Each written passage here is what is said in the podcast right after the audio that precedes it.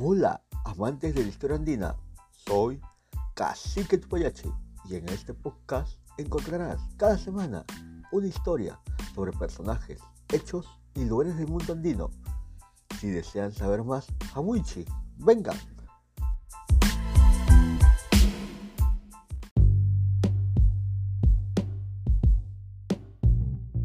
En esta oportunidad hablaremos sobre Isabel Flores de Oliva, conocida mundialmente como Santa Rosa de Lima, quien fue la primera santa de América. Comencemos.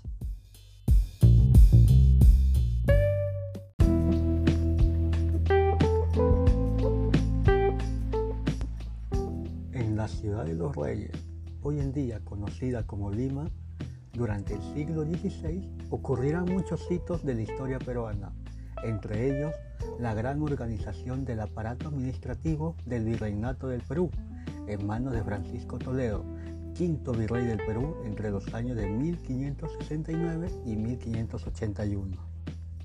La ardua labor de este virrey conllevó a un auge económico para las décadas siguientes, sustentadas en la eficiencia del control sobre la población andina, que estaban organizados en reducciones o pueblos, y los recursos naturales como las ricas minas de Potosí.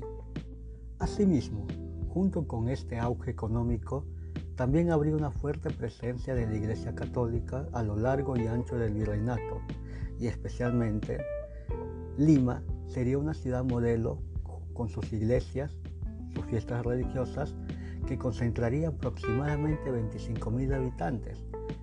Será en este escenario donde nacería nuestra protagonista, Isabel Flores de Oliva.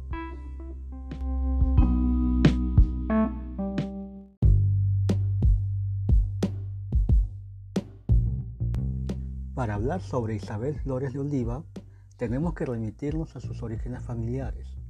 Su padre fue Gaspar Flores, natural de San Juan de Puerto Rico. Otros creen que nació en Baños de Montemayor, en Cáceres, España. Sabemos que fue un soldado español. Por otra parte, su madre fue María de Oliva, una criolla limeña. Sobre ella se presume que sus padres fueron indígenas, aunque no está demostrado todavía. Gaspar Flores y María de Oliva contrajeron matrimonio en el año de 1577. La madre de María de Oliva entregó como dote a su yerno una barra de plata, con la cual Gaspar Flores pudo comprar una casa ubicada a las espaldas del Hospital del Espíritu Santo. Hoy en día estaría ubicada en la quinta cuadra del Quirón Conde de Superunda. Nuestra protagonista nació en la ciudad de Lima un 20 de abril de 1586. Era la cuarta de 13 hijos. Entre ellos estaban como hermanos y hermanas Gaspar Flores de Oliva, Antonio Flores de Herrera, Andrés Flores de Herrera, Francisco Matías de Oliva, Hernando Flores de Herrera, que era el hermano predilecto de Santa Rosa, entre otros.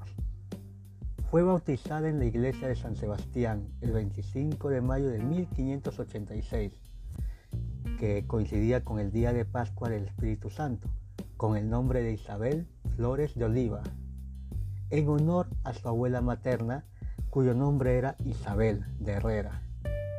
Cuenta la leyenda que su madre comenzó a llamarla Rosa cuando una criada suya llamó a ella para avisarle que la bebé, es decir, la pequeña Isabel, tenía las mejillas rosadas y por ello la bautizaron simbólicamente como Rosita.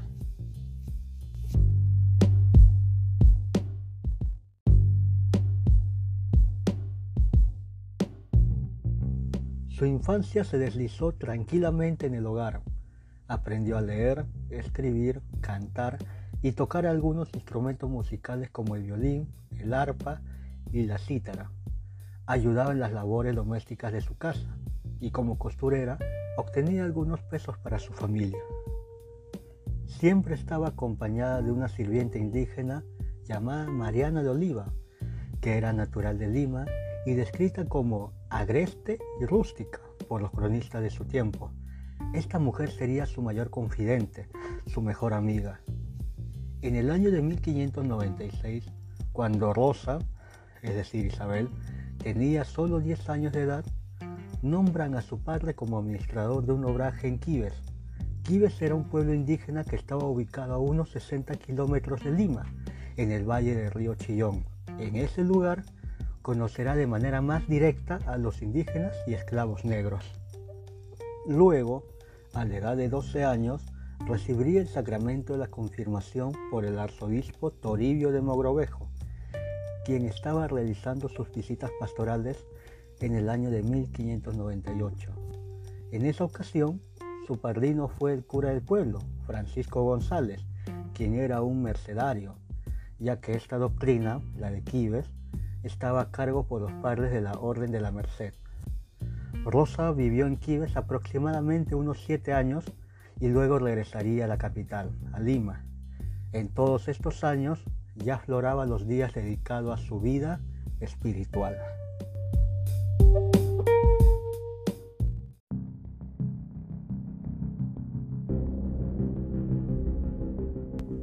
Su vida espiritual comenzaría dedicando sus días a la oración, a la lectura y al bordado. Saldría solo de su casa para asistir a misa y visitar hospitales para ayudar a los enfermos. Con el pasar de los años, iniciaría con las mortificaciones, es decir, los ayunos, las penitencias, las privaciones y los castigos. Por ejemplo, Rosa confeccionó tres coronas hechas de espina, metal y plata. Luego comulgaba dos veces por semana, se hincaba de rodillas permaneciendo varias horas, se azotaba con cinturones y garfios, usaba una cadena con un candado en la cintura, dormía en una cama de madera, que usualmente en esos tiempos estaban hechos de troncos atados con correas de cuero. Dormía dos horas para seguir con sus oraciones. Desde los 15 años ya no comía carne y cargaba una cruz de madera. Todo esto no lo hacía por hacerlo, todo esto estaba aprobado por sus confesores, que fueron en distintos tiempos el padre Loaiza, el dominico Fray Juan de Lorenzana y el jesuita Diego Martínez. Estas prácticas se podría decir que eran aceptadas en aquellos tiempos, pues en el caso de Rosa, ella seguía la vida de otros santos y santas, y en, en especial la vida de San Francisco de Asís y Santa Catalina de Siena.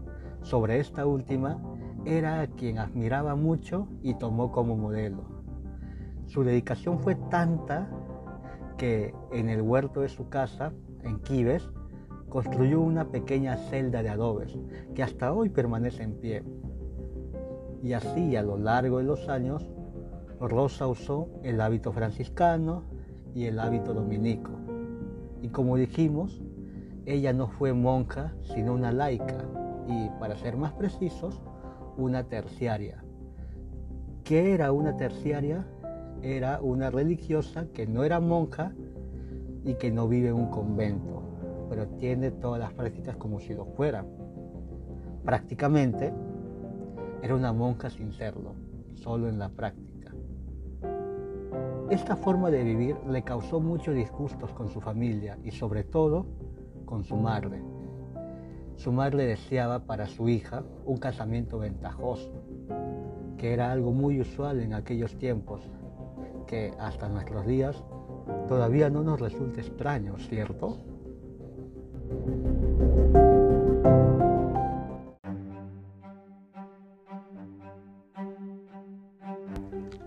A lo largo de su vida, Rosa era muy disciplinada en sus hábitos espirituales, tanto así que en sus últimos años de vida ya era conocida en la ciudad limeña por su entrega a la vida espiritual motivo por la cual no pasaría desapercibida a los ojos de las élites citadinas. Esto podría explicar por qué en los últimos cuatro años de su vida, Rosita o Rosa las pasó en casa del contador Gonzalo de la Maza, que estaba ubicada lo que actualmente es el monasterio de Santa Rosa de Santa María en el barrio de Santa Ana. Y se preguntarán, ¿quién era este señor para que Rosa pasara sus últimos años en aquella casa? pues era su padrino, su guía espiritual y un dadivoso benefactor, a quien Rosa llamaba padre. Entonces, no era casualidad que algunos querían estar al lado de Rosa, ya que se estaría cocinando algún objetivo más grande, ¿cierto? Lo veremos más adelante. Sin embargo, también existían otras personas que no creían en la veracidad de su experiencia espiritual. Estos eran sus confesores e incluso su propia madre que la denunció de hipocresía. Recordemos que la madre también estaba disgustada porque Rosa no cumplía con lo que usualmente las jóvenes de su edad tenían que alcanzar como metas, ¿no? Contraer matrimonio, lograr tener una familia, etc. Tanto fue el escándalo que tuvieron que llamar a un experto para saber si era cierto o no su entrega espiritual. Para ello designaron al doctor Juan del Castillo. Este señor se encargó de examinar a Rosa y concluyó que era bienaventurada y que no sufría de delirios.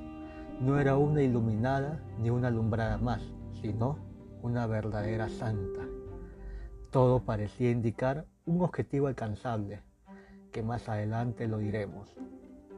A los 31 años de edad, Rosa venía cargando muchos malestares, enfermedades y fuertes penitencias, las que soportaba con la idea de ayudar a Jesucristo en su dolor. Sufría de dolor de cabeza, de los costados, de taquicardia y gota. Tenía tuberculosis pulmonar, echaba sangre por la boca, hasta que un 24 de agosto de 1617, después de la medianoche, murió y posiblemente de un aneurisma cerebral. Su cadáver fue trasladado al convento de los dominicos, acompañada de mucha gente. Hoy en día, sus restos se encuentran en una cripta del convento de Santo Domingo, en Lima. Así, su historia no terminaría con su muerte, más bien comenzaría un nuevo capítulo, su proceso de canonización.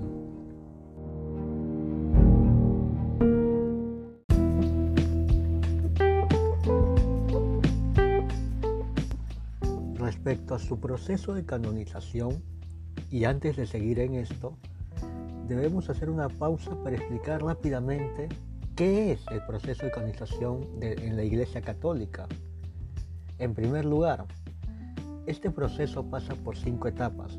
La postulación, la declaración como siervo de Dios, la declaración como venerable, la beatificación cuando se comprobó la existencia de un milagro y finalmente la canonización es cuando se le atribuye un segundo milagro. En segundo lugar, la duración de este proceso es variable, puede durar décadas como días. Un ejemplo, para el caso de San Pedro Damián, tuvo que pasar 756 años de su muerte para ser canonizado. Muy diferente fue el caso de San Pedro de Verona, que solo duró 337 días. Ahora sí, sigamos con el caso de Rosa. Una semana después de su muerte, el 1 de septiembre de 1617, se abrió un proceso ordinario de acumulación de testigos para averiguar sobre su vida, muerte y milagros. Este proceso se envió al Vaticano acompañado con la postulación de Rosa como santa.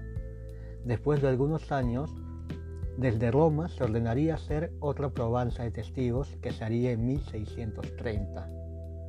En ambas ocasiones, es decir, la probanza que se hizo en 1617 y la segunda que se hizo en 1630, en total se necesitaron 210 testigos, repartidos en 113 mujeres y 97 varones quienes declararon las virtudes y prodigios de Isabel Flores de Oliva.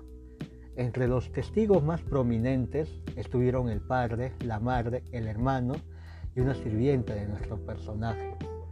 En ese transcurso de estas probanzas, para el año 1619, se publica lo que podría ser la primera biografía de Santa Rosa, intitulada Vida y muerte y milagros de Sor Rosa de Santa María, escrita por uno de sus confesores, el dominico Fray Pedro de Loaiza, quien se basó en las declaraciones de los testigos que se recogieron en el proceso ordinario de 1617.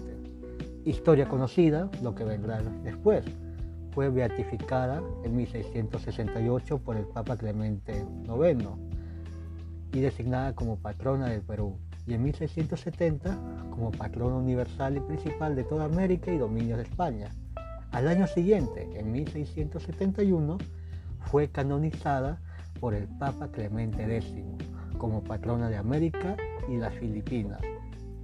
Muchos autores concuerdan que el proceso de canonización de Santa Rosa ha sido rápido, y más rápido si lo comparamos con el caso de otro santo muy conocido acá en Perú.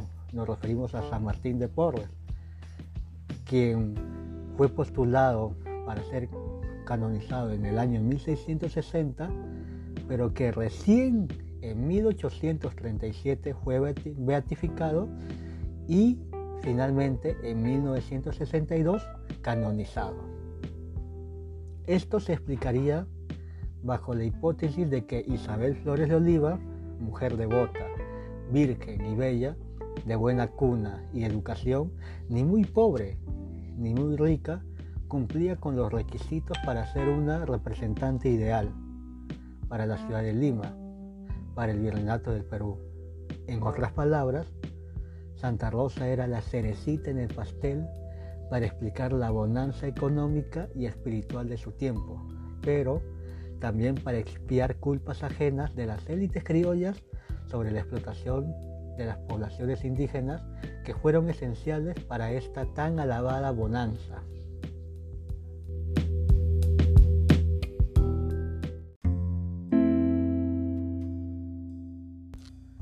Hasta aquí, ¿qué podemos decir de Santa Rosa de Lima?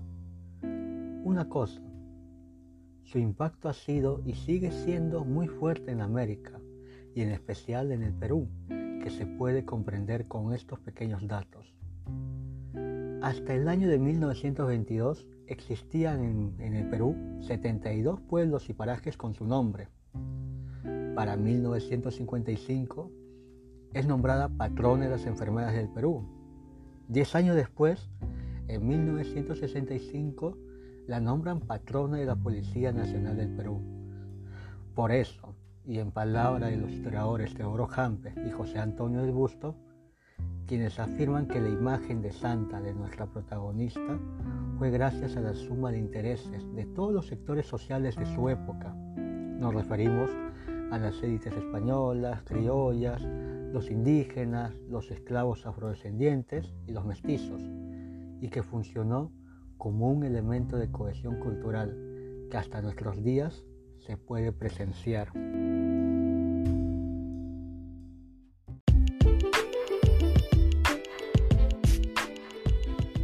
Si te gustó esta historia, apóyanos compartiendo con más personas que les pueda interesar nuestro contenido. Asimismo, si tienes alguna pregunta o sugerencia, puedes escribirnos a nuestras redes sociales en Facebook e Instagram como Cacique Tupayachi. Tupananchiscama. Hasta pronto.